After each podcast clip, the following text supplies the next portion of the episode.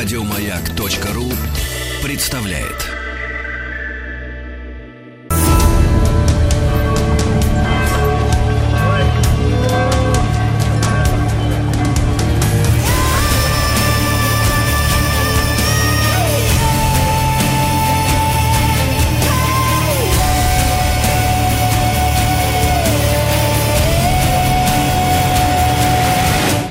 История и болезни.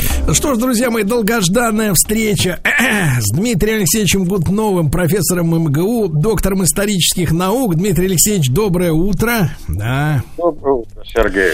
Так, так, так, Дмитрий Алексеевич поначалу очень серьезен, но тема у нас, э, может быть, э, сказать, э, веселая, да, потому что называется она «Осторожно, клещи». И вы представляете, Дмитрий Алексеевич, да. меня этим летом кусил, в меня же кусил клещ, представляете?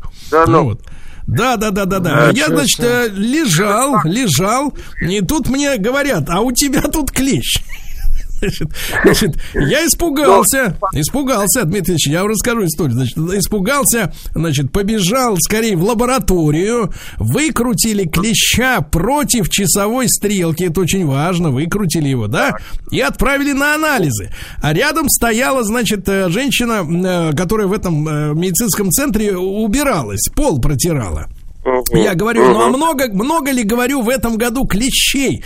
На что она мне говорит? Ну, говорит, моего мужа, значит, э, кусили 8 раз, из них два раза мы сдали на анализ, но анализ стоит недешево. Там, по-моему, цена что-то в районе двух тысяч или полтора, полутора. Вот. И она говорит, а шесть раз мы уже не стали проверять. Видимо, нормально все вы рассказываете такую историю, я со своей стороны тоже вас повеселю. Вы знаете, например, какая единица плотности, так сказать, заболевания местностью клещами э, существует у паразитологов? Я вот, например, был удивлен, что оказывается единица измерения и, соответственно, зараженности этой территории клещами является э, единица, которая называется ежечас.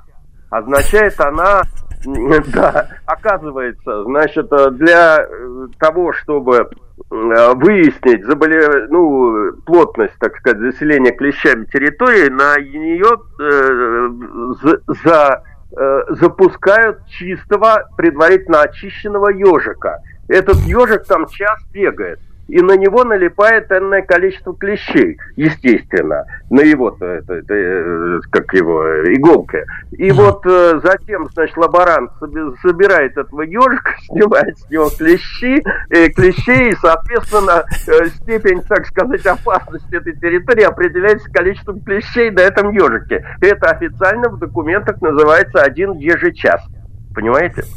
Вот. Один ежечас, да, да.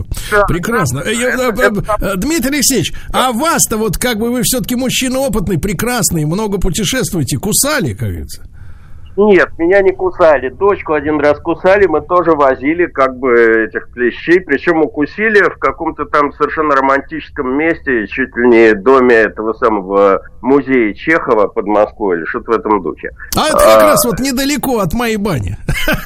Ну, Вот-вот, по чеховским местам, понятно. Значит, здесь у нас ЕЖЧ зашкаливает. Да, именно. Так вот, если раньше каждая весна у нас начиналась с предупреждений Росздравнадзора о том, что клещи проснулись раньше, то теперь, значит, идут постоянные как бы э, стенания на тему того, что они никак не могут уснуть. В связи с изменением климата срок их, так сказать, активной деятельности э, несколько продлевается, средняя температура, значит, как бы выше, и поэтому засыпают они позже. Поэтому, значит, надо, э, несмотря на то, что из вас клеща, так сказать, вытащили, вы имеете в виду, что опасность сохраняется. А сегодня мой рассказ э, посвящен, э, значит, основной болезни, которую переносят клещи, это клещевой энцефалит опасное заболевание, которым человека заражают в основном клещи, и сопровождается оно э, значительным повышением температуры, э, лихорадкой, интоксикацией организма и может привести в конце концов э, к поражению центральной нервной системы, параличу и тому подобное. Не буду рассказывать эти ужасы. Э, почему я выбрал эту тему? Потому что сегодня у нас редкий случай, когда можно рассказывать о центральном вкладе в борьбу с этой инфекционной напастью именно нашей, ну тогда еще советской, российской медицины довольно любопытно. Дело в том, что история этой болезни, несмотря на то, что она довольно старая, в принципе, клещевой энцефалит, э, ну, по крайней мере, он фиксируется э, ну, с времен освоения Сибири, понимаете? А, об этой болезни известно. Правда, не, не об ее эпидемической опасности, а о том, что там, допустим, какие-то казаки в составе Э, отряда Ермака, вот, значит, там получили какую-то лихорадку, и даже кто-то, у кого-то там паралич наступил, э, в летописях есть но и в сообщениях есть исторических, но как бы э, эпидемия клещевого энцефалита это уже наследие 20 века. Причем, что замечательно, все там 300 лет до 20 века случаи этого заболевания клещевым энцефалитом были, во-первых, единичные, а во-вторых, в основном они касались людей э, не э, коренных народов, скажем так, которые там жили, да, а пришельцев, то есть европейцев, русских там, ну и прочих колонизаторов. Э, это, конечно, не могло не наводить на какую-то мысли, на какие-то мысли, но поскольку серьезных эпидемий никогда до 20 века не было, то и, в общем, этим интересовались тоже мало. Дмитрий Алексеевич, вот. а вопрос к вам как специалисту. А почему же их не было-то эпидемии, если клещи были давно? Э, значит, потому что, в общем, э, пришлое, то есть колонизаторское население русское, оно шло, несмотря на все, так сказать, потуги этих э, землепроходцев и мореходов, селились они на довольно Э, ограниченной части территории Сибири, там, где можно землю было пахать и как бы лес расчистить и тому подобное.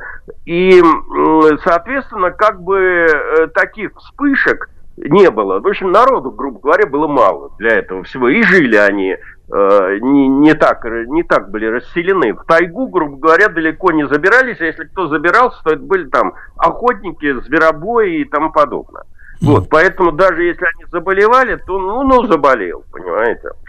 Причем, так сказать, кто-то выздоравливал, кто-то там умирал, ну, ну не было такого вот такой а, ощутимой опасности. Вот эта вот ситуация странным образом изменилась а, после объявления советской властью политики индустриализации.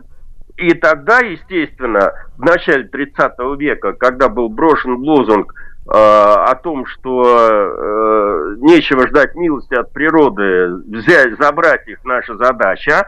Э, в 20-е годы, или даже в 30-е, скорее, годы 20 века в Сибирь, в тайгу, в общем, было направлено довольно много людей.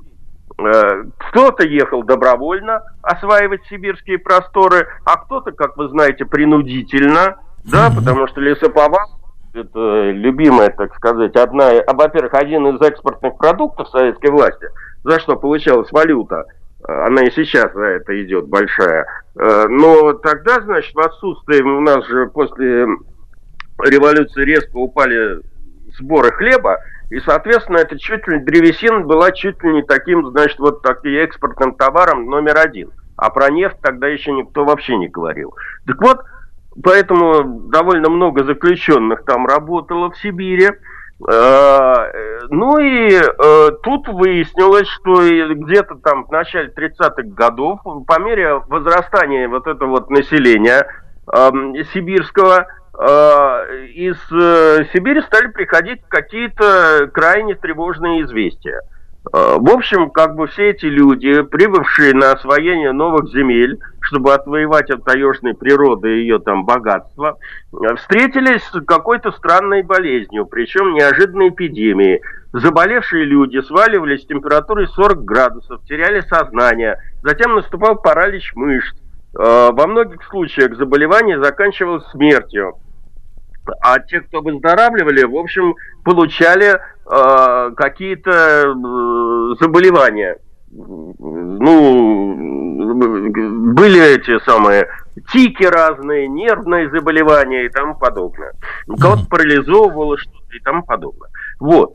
Э, значит, причем э, тогда вот и, и было подмечено, что заболевания были подвержены в основном приезжие.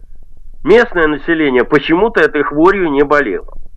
А, врачи, а надо иметь в виду, что все-таки Сибирь большая, а, центров медицинских было довольно мало, ну, Владивосток, конечно, Хабаровск, э, Комсомольск на Амуре только-только строился, значит, поэтому э, там были совершенно чудные формулировки у тех врачей, которые наблюдали эти болезни. Что-то мне приходит на память, формулировка такая, токсический грипп. Ну, еще чуть-чуть, это отравление новичком будет, понимаете? Токсический грипп. Да, да.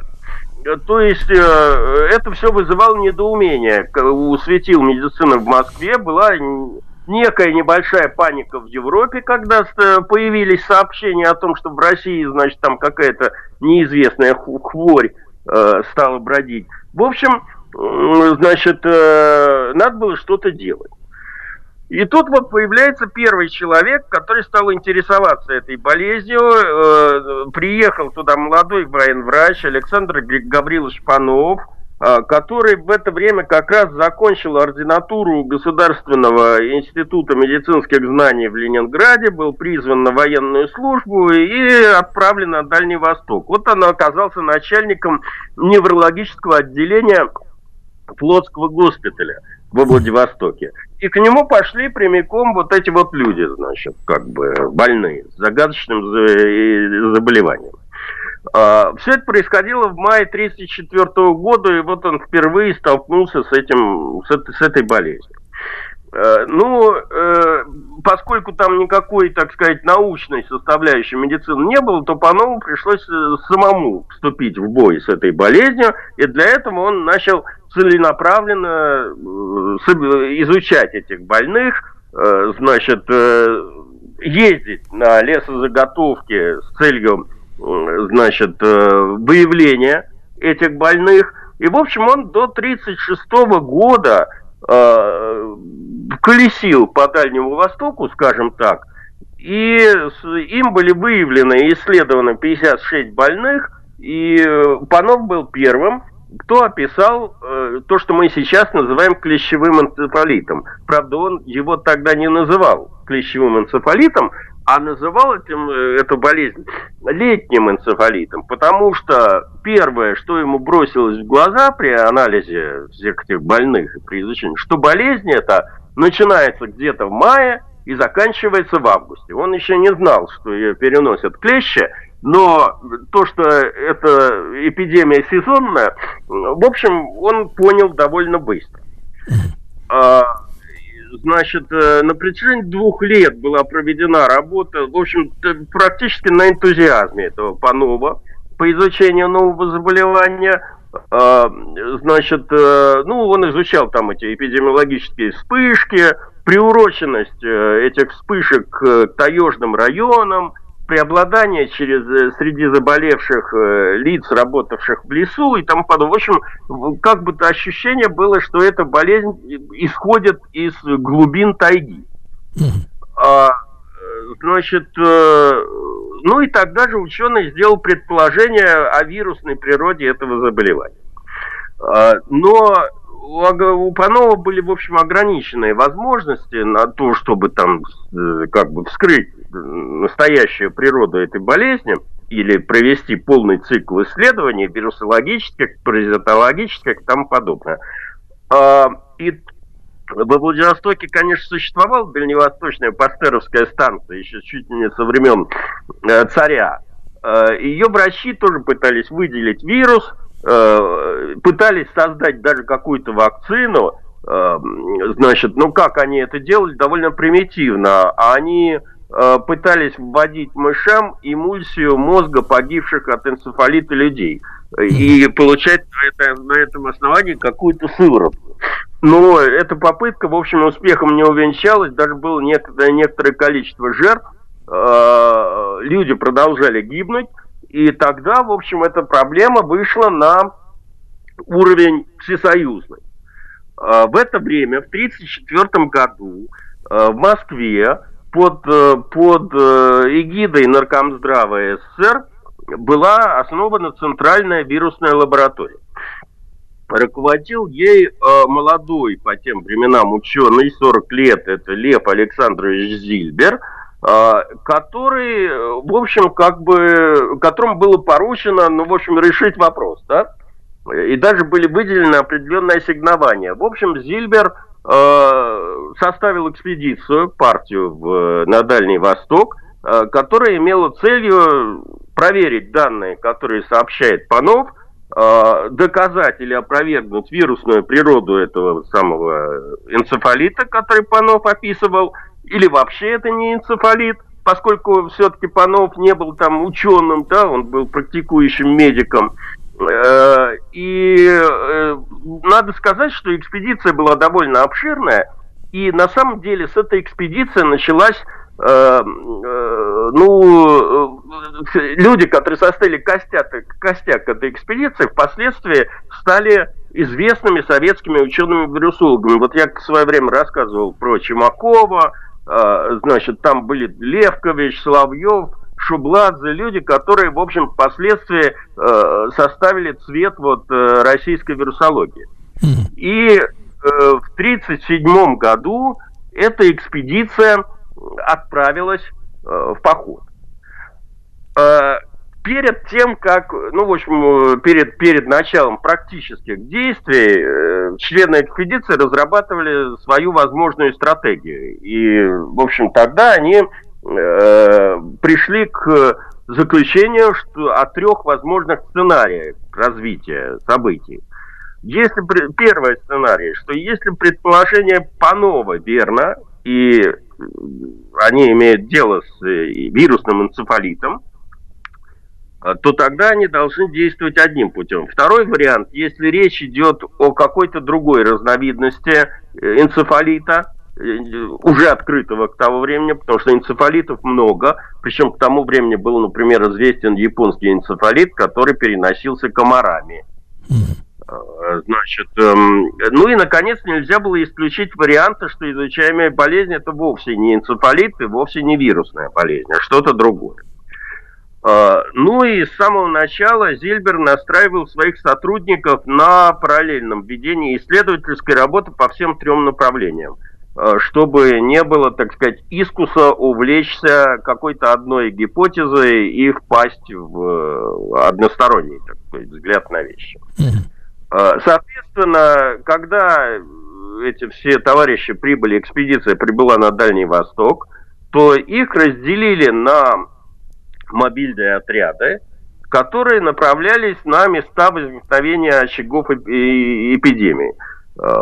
Значит, было выделено, что было выяснено, что как бы есть несколько таких вот очагов инфекции на севере Хабаровского края и на юге. Дальнего Востока. Вот они, значит, по локациям разделились. Соответственно, была составлена карта вот этих вот вирусных вспышек э, по времени и по локации. И, соответственно, значит, они стали изучать как его, как связаны друг с другом вот эти вот поселки лесозаготовителей, если грубо говорить, лагеря ГУЛАГ, где они жили, э, значит, э, эти самые э, заключенные, которые заболевали, и между собой. И самое удивительное, что э, поначалу они никаких связей не обнаружили. И выяснилось, что большая часть больных как бы никоим образом не пересекалась друг с другом. Понимаете, что делало эту историю еще более загадочной. Э, таким образом, как бы контактный или воздушно-капельный способ передачи инфекции, как сейчас у нас там с ковидом, происходит, был э, членами экспедиции вот первым, на перво-наперво отвергнут. Прошло еще некоторое время в довольно бесплодных поисках, пока не произошло событие, которое, в общем, эти эпидемиологи, ну, не то чтобы чудом назвали, но э, которое было довольно случайным, и э, которое, в общем, навело на мысль, в чем там все-таки дело. Э, разгар поспособствовала та, та обстановка. В общем, у них был лагерь в городе Оборе, то есть это не город, а этот, э, деревня Обор, которая там проживала, естественно, туда стали съезжаться, ты знаешь, что приехали врачи разные больные, которые, значит, подозревали у себя этот энцефалит. И вот среди этих больных находилась пациентка, которая вроде бы уже переболела этой болезнью и уже поправилась. Она, э, они было известно, что она была первой в этом сезоне заболевшей, и вот, э, значит, с ней стали вести разного рода, как сказать, следственные действия. Да, с ней начали, а... Дмитрий Алексеевич, работать, да. Сегодня, друзья мои, наша программа посвящена э, в серии истории и болезни э, клещам. Товарищи, будьте осторожны, из-за изменения климата клещи раньше просыпаются и позже засыпают. А Дмитрий Алексеевич Гутнов, профессор МГУ имени Ломоносова, вернется к нам сразу после новостей.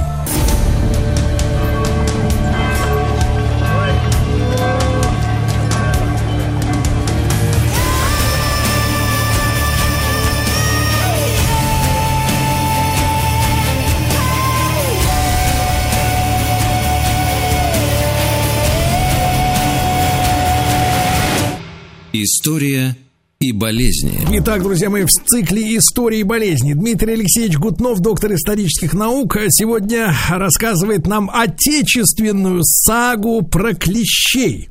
Вот, и выявили женщину, да, которая по весне переболела, но опять оказалась да. в поле зрения у э, медиков, да. Медиков, абсолютно верно. В общем, этот Зильбер попросил женщину э, рассказать подробно все детальные подробности ее жизни накануне заболевания. А она ему долго рассказывала разные там детали своей семейной жизни и тому подобное, а он все пытался понять, значит, контактировала она с кем-то, или уходила ли она куда-то, или что-то она делала, или нет. Выяснилось, что она из своей деревни не уезжала, только жила со своим благоверным, ничем, так сказать, особо не отметилась, э, значит, за исключением того, что перед э, заболеванием ходила в тайгу э, за пару недель до того, как заболеть, и собирала там прошлогодние кедровые орехи. А потом, когда вернулась домой, обнаружила у себя, подобно вам, Сергей, впившегося э, И это был единственный факт, который можно было каким-то образом связать с ее заболеванием. И, естественно, этот факт и привлек внимание ученых. Значит, э, э, поскольку Зильбер э, не был специалистом по клещам, то ему пришлось, значит, каким-то образом, в общем, поинтересоваться этими живыми созданиями, чтобы не ехать в Москву. В общем, единственным центром, где была кое-какая библиотека к тому времени серьезная, оказался Владивосток. А, в общем, он уехал в Владивосток и там стал штудировать местные библиотеки и собрания, так сказать, то, что там было, медицинской литературы. А, э, проштудировал значит, медицинскую литературу, что касается людей, а, ничего не нашел. И тогда с горя стал заниматься ветеринарией, то есть стал изучать, возможно, значит, клещи каким-то образом влияли на заболевания животных. И вот в работе одного из ветеринаров неожиданно он обнаружил график кривой э, заболеваемости, значит, там, какими-то коровьими болезнями, тоже от, кусу, от укуса коров клещами. И вот эта вот э, кривая совершенно в деталях совпадала с кривой нарастания заболевания у людей, только с опозданием, там, допустим, на две недели. И Зельбер предположил, что две недели, а там тоже было две недели у этой женщины, которая собирала орехи в тайге, Э, это было не что иное, как инкубационный период э, энцефалита. И вот он выдвинул вот эту вот версию, что клещи являются переносчиками энцефалита, и что от укуса клеща до заболевания, до первых симптомов этой болезни проходит две недели. Значит, эту гипотезу выдвинутую надо было каким-то образом обосновать. Ну, естественно, первым делом, значит, береженного Бог бережет, а, члены экспедиции выпустили э, рекомендации для всех работающих в тайге, старателей, там, этих лесорубов, кого угодно, кто, в общем, а, об опасности укуса клещей. А, чтобы доказать эту версию, эти вирусологи молодые, значит, занялись совершенно, как бы это сказать, диким способом подтверждения своих идей. А, значит, э, они э, поехали в тайгу, грубо говоря, и э, оголялись до голого торса и собирали клещей. Ай-яй-яй. Как ежики. Значит, как ежики, а в буквальном смысле этого слова. Значит, причем там, допустим, один человек не заболел, а другой умер от этого дела, от Ой. этого укуса, понимаете? Значит, и тогда стало уже окончательно все понятно, что в этом всем виноваты клещи. А, значит, э, ну и э, результаты просветительской работы тоже не заставили себя ждать. Вот после того, как эти все инструкции были напечатаны дальневосточными типографиями, которые они распространяли среди местного населения, и люди стали, так сказать, обращать внимание на клещей и стали избегать, так сказать, встречи с ними, и тут же упала это, заболеваемость энцефалитом. В общем, связь энцефалита с укусами клещей была таким образом доказана. А сам энцефалит стал официально называться клещевым. С тех пор он так и фигурирует в наших медицинских справочниках. Вот. Э, официально считается, что 15 августа 1937 года работа этой самой экспедиции дальневосточной была завершена. Э, было заявлено Э, о существовании новой, неизвестной ранее формы энцефалита. Из мозга умерших людей, крови больных, а также от клещей и диких позвоночных животных Дальнего Востока было выделено 29 штаммов возбудителя энцефалита и начались поиски вируса. Вирус был найден. Им оказался РНК-вирус э, из рода Флавиус, Э, входящий в семейство там флавиадов.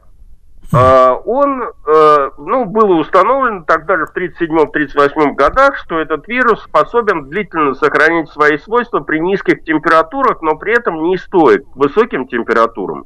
То есть он умирает через 2-3 минуты после кипячения в 100-градусной кипятке. Вот. А, э, значит, э, кроме того, он не стоит дезинфицирующим средствам и к ультрафиолетовому излучению. А, э, ну, когда это все было объявлено, и, в общем, этот доклад этой экспедиции был принят наркомздравом, то, не доверяя одной экспедиции, для подтверждения этих данных в 1938-39 годах состоялись еще две аналогичные миссии – работавшие под руководством профессоров Павловского и Смородинцева, которые должны были подтвердить вот э, эти самые полученные данные первой экспедиции. Они ее и подтвердили. Вот именно тогда-то э, появились первые научные жертвы, о которых я говорил. Значит, то есть э, эти подставляли специально люди себя под этих клещей, понимаете? Ужас. Вот. Значит, э, этим даже дело не закончилось. Да. Этим дело не закончилось.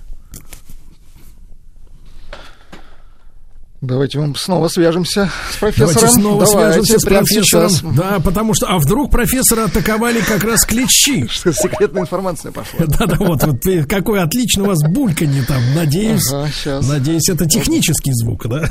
Надеюсь, это техническая жидкость. Так, профессор. О, слышим, отлично. Профессор, мы снова здесь. Мы снова здесь. Да. Вот значит, э, и, собственно говоря, то, что я хотел сказать в данной связи, что вот Дмитрий э, выявление... вы говорили, вы говорили, да. что на этом дело не закончилось, так сказать, да? да Самопожертвование. Еще лаборантка э, во время, когда, когда был выделен вирус и когда готовили вакцину, то было несколько смертей уже в лаборатории от неосторожного обращения с этой вакциной. Олег. Да-да-да. Вот. Значит, э, но тем не менее, открытие возбудителя клещевого энцефалита и установление эпидемиологии этого заболевания стало первым большим достижением советской э, вирусологии, скажем так, и, и вот этой инфекционной э, науки на борьбы с инфекциями. И там сложился, в общем, костяк советских э, вирусологов которых я называл, начиная с Чумакова и кончая Соловьевым. Так что клещами шутки плохи. В 1938 году появилась наша первая вакцина, и, в общем, проблема энцефалита, ну, как бы, она, по крайней мере, стала понятна. Другое дело, что эта болезнь от нас никуда не, то есть эта опасность от нас никуда не ушла. Возвращаемся к началу нашей передачи. Клещи не дремлет, понимаете? Э, значит, там в разные годы по-разному бывает. То есть, грубо говоря, э, это, э, ну, как бы заразность этих клещей в разные годы варьируется. Ну, иногда там, допустим, если считать эти ежечасы, Э, она составляет 5% популяции в той или иной местности, а в другие годы до 20% этой популяции.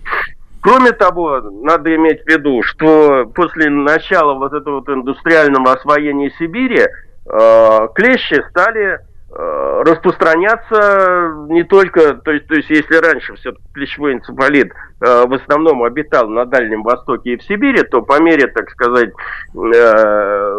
расширения связей с центром, с европейской частью, э, вместе с людьми эти самые паразиты стали проникать в другие части э, нашей страны. И поэтому в равной степени опасность подстерегает не только, так сказать, старателей в тайге, но и жителей Центральной России, да и Южной России. Понимаете? Дмитрий Алексеевич, вот. а есть ли у нас, как говорится, такая метода, чтобы выжечь эту тварь к чертовой бабушке? Ну, вы знаете, я не знаю, честно говоря. Можно, конечно, пытаться экспериментировать генетически каким-то образом, там, выводить какую-нибудь породу клещей, которая стойка, в которых этот вирус не живет. Но, ну, так же, как это все там пытались эти американцы э, комарами делать. Ну, я не знаю, насколько это нас далеко уведет, понимаете? Дмитрий Алексеевич, а мы, мы понимаем, что э, сейчас, что есть особая, как говорится, порода э, именно энцефалитного клеща, или этот вирус РНК может сидеть э, в любом из видов клещей? Насколько я понимаю, в разной степени опасны разные все клещи, понимаете? В некоторых он клещах, он породах этих клещей, он чувствует себя более вольготно, в некоторых менее, то есть по статистике он встречается. Но в любом случае, если вас еще раз цапнет клещ, то вы, как ваши, это самое, муж вашей лаборантки, все, все-таки э, не, не, не пренебрегайте, еще раз сдайте своего клеща в лабораторию. Да. Вот. И ведь он, зараза, ведь, э, Дмитрий Алексеевич, а вы скажите вот такую вещь, а что касается ареала обитания, да, то есть это, понятное дело, что э, методику э, борьбы обнаружили наши специалисты, ну, а в схожих, говоря, климатических условиях в других странах мира есть эта проблема клещевого энцефалита, или это чисто российская проблема? Нет, нет, нет. Она есть, она есть в странах в, в, на, в Южной Америке, есть в Японии, там, где есть вот лес такой с этим самым, с довольно теплым, влажным климатом хотя бы временами, понимаете? И, э, ну, просто разные носители. Я, например, знаю, что незадолго до открытия ключевого энцефалита вот сибирского или дальневосточного был открыт э, такой же энцефалит японский, но переносчиком там являются э, японские комары. О комарах мы с вами еще поговорим, когда я буду рассказывать про малярию. Там все, все завязано на комарах. Вот. Mm-hmm. Поэтому, в принципе, энцефалиты, они известны как таковые, и их возбуждает, э, то есть их э, там, значит, как бы разные паразиты. Но mm-hmm. итог один. Понимаете? А погоди, вот. вы, Дмитрий Алексеевич, а вы скажите, а вот сам вот этот клещ, внутри которого сидит зараза, он как себя чувствует? Не кашляет? Я думаю, что он чувствует себя вполне хорошо, иначе бы зачем он, так сказать, пытался бы прыгать на этих ежиков, коров и других животных.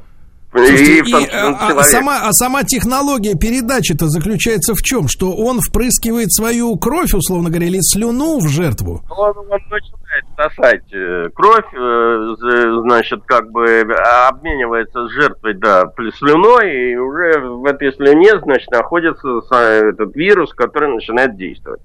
Угу. Который Друзья мои, по, по крови Друзья мои, сегодня мы говорим о проблеме очень важной, да, это не э, дела давно минувших дней, а наша современность, клещевой энцефалит. Дмитрий Алексеевич Гутнов, профессор МГУ, с нами сегодня в этом часе.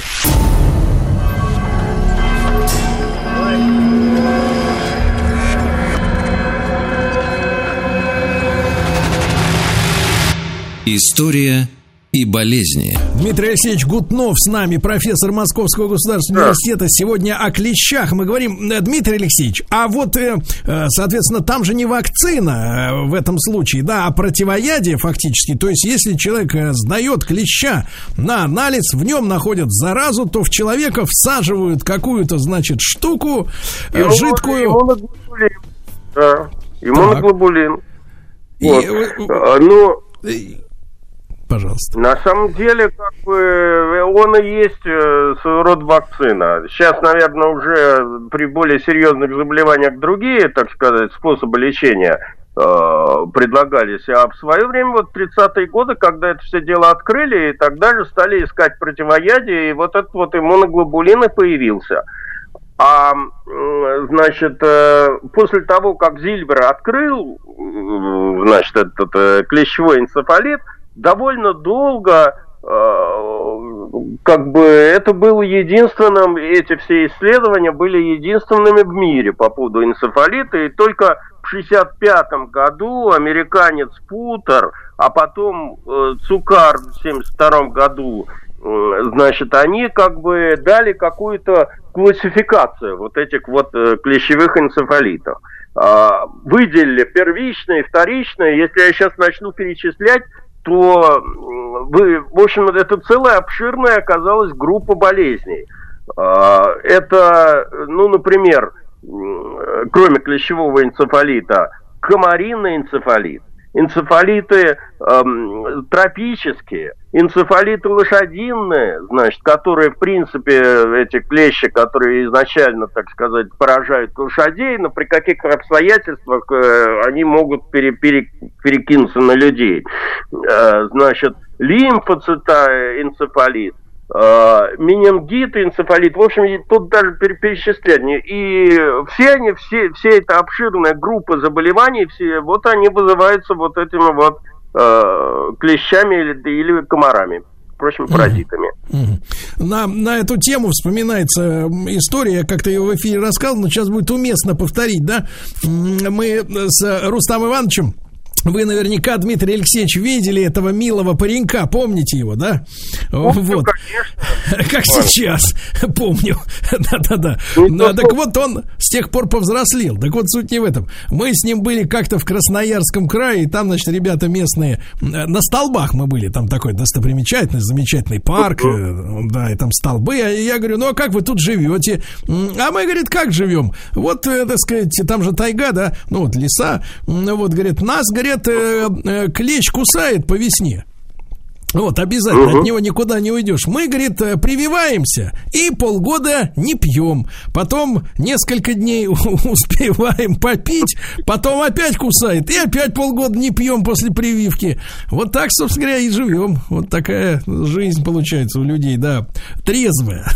да. Дмитрий Алексеевич, ну а скажите, а вот эти клещи-то, они как-то вот с течением времени э, мутируют, как бы добреют, что ли? Потому что когда вот вы упомянули слово РНК-вирус, вирус, да, мы же знаем, что происходят мутации, что тот же так этот COVID-19, он как бы от человека к человеку кочуя, становится все как-то мягче, мягче, э, вот, ну, добрее. Да, вот да, тут как дело. Я об этом не знаю, честно вам сказать. Э, в глаза этому РНК-вирусу, клещевому, я не заглядывал. Поэтому ответить на ваш вопрос э, со всей определенностью не могу. А, но думаю, что на самом деле это э, вообще с этим клещевым энцефалитом это тот случай, когда э, собственно, эпидемическая опасность этой болезни вот э, стала человечеству понятно не так давно. Да? Поэтому есть еще надежда, что как бы он подобреет да, или что мы его попорим окончательно. Дмитрий Алексеевич, вот. а может ли человек, которого кусил клещ, другого как-то заразить? Сам, вот человек нет, человека. Нет, нет, нет, нет, нет. Это индивидуальное отношение человека с клещом. из вируса. Он ну, не а что, а что специалисты, что специалисты советуют делать для того, чтобы снизить э, шанс э, подцепить эту заразу? Ведь он ведь, понимаешь ли, кидается на человека с этой, я так понимаю, с кустарников, с травы, Ой, да? Сергей, вы все, наверное, прекрасно это знаете, и, в общем, как бы это каждую весну нам рассказывают. А, эти все известные, так сказать, меры безопасности, то есть ходить в лес не в тапочках и не на босу ногу, а в носках и в какой-то обуви, закрывать открытые части тела, а, значит, эм, что еще? И вообще следить за своей, за поверхностью кожи на теле. Да. Да, вот. и главное, Дмитрий а... Алексеевич, ведь он, ведь он, подлюка, да, лезет в самые нежные, э, так сказать, участки да. кожи. Особенно стремится попасть в пах. Поэтому, значит, соответственно, людям надо друг друга осматривать, чтобы, так сказать, э, после похода в лес, чтобы был рядом человек, который зорким, зорким карим глазом, как говорится, Самые смотрится. нежные места. Да, и чтобы не, при этом не гнушался, понимаешь? А с удовольствием осматривал друга, товарища. Друг, посмотри. Здесь. Да, Дмитрий Алексеевич, ну спасибо большое. Действительно важная, важная тема, потому что сезон, к сожалению, из-за смены климата еще вовсе не закончен. Если кому-то может показаться, что сентябрь наступил, значит, э, можно расслабиться. Нет, заправлять по-прежнему портки в носочки. Значит, Дмитрий Алексеевич Гутнов... Так. Энцефалит, говорю, не дремлет. Не а, дремлет значит, все, да, не дрем, как и мы. Дмитрий Алексеевич Гутнов, доктор исторических наук, с нами. Огромное спасибо. Ребята, весь цикл на сайте радиомаяк.ру в любое удобное для вас время. Еще больше подкастов на радиомаяк.ру